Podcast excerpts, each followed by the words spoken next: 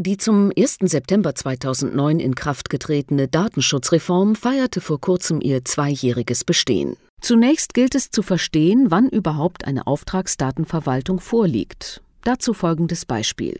Unternehmer U, der ein bestimmtes Produkt verkauft, bedient sich mehrerer Callcenter, um eine höhere Reichweite des Abverkaufs zu erzielen.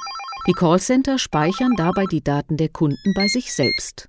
Die Callcenter nehmen Bestellungen und Stornierungen entgegen, aktualisieren Adressen, notieren Anmerkungen und Wünsche der Verbraucher.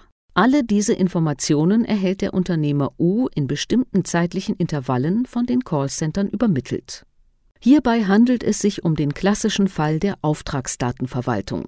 Es werden personenbezogene Daten, nämlich die Kundendaten, nicht vom Unternehmer selbst, sondern von einem beauftragten Drittdienstleister verwaltet. Gesetzlich geregelt ist das Ganze in 11 Bundesdatenschutzgesetz.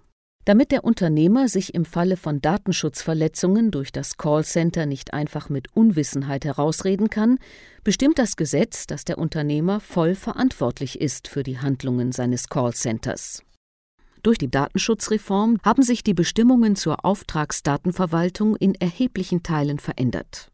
Aufgrund der Datenschutzskandale sah sich der Gesetzgeber genötigt, eine Verschärfung der Regeln herbeizuführen. Herausgekommen ist eine typisch deutsche Gesetzesregelung, überbordende Verwaltungsvorgaben gepaart mit praxis- und realitätsfernen Anforderungen. Zukünftig treffen den Unternehmer, das Gesetz bezeichnet ihn als Auftraggeber, umfangreiche Dokumentations- und Prüfpflichten.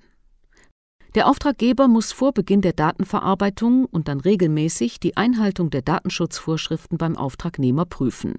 Das Ergebnis ist jeweils schriftlich zu dokumentieren.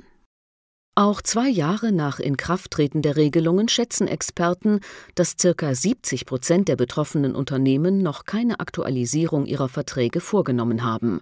Nicht aus böser Absicht, sondern aus reiner Unwissenheit. Kommt ein Unternehmen den gesetzlichen Vorgaben der Auftragsdatenverwaltung nicht nach, kann die Behörde ein Bußgeld von bis zu 50.000 Euro verhängen. In der Praxis spielen im Datenschutzrecht Bußgelder abgesehen von den großen Fällen wie Deutsche Telekom oder der Deutschen Bahn, jedoch keine entscheidende Rolle. Entscheidend ist vielmehr, dass die Behörde etwaige Schlampigkeiten im Bereich der Auftragsdatenverwaltung zum Anlass nehmen wird, in dem betroffenen Unternehmen noch tiefer zu bohren. Eine noch größere Rolle nimmt die Wahrnehmung der Firma in der Öffentlichkeit ein.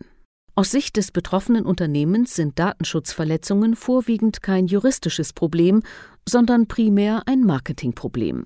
Es ist keine Seltenheit mehr, dass die Presse Ereignisse, die rechtlich nicht angreifbar sind, als Datenschutzskandale brandmarkt und in eine Reihe stellt mit vorsätzlichen strafbaren Datenschutzverletzungen.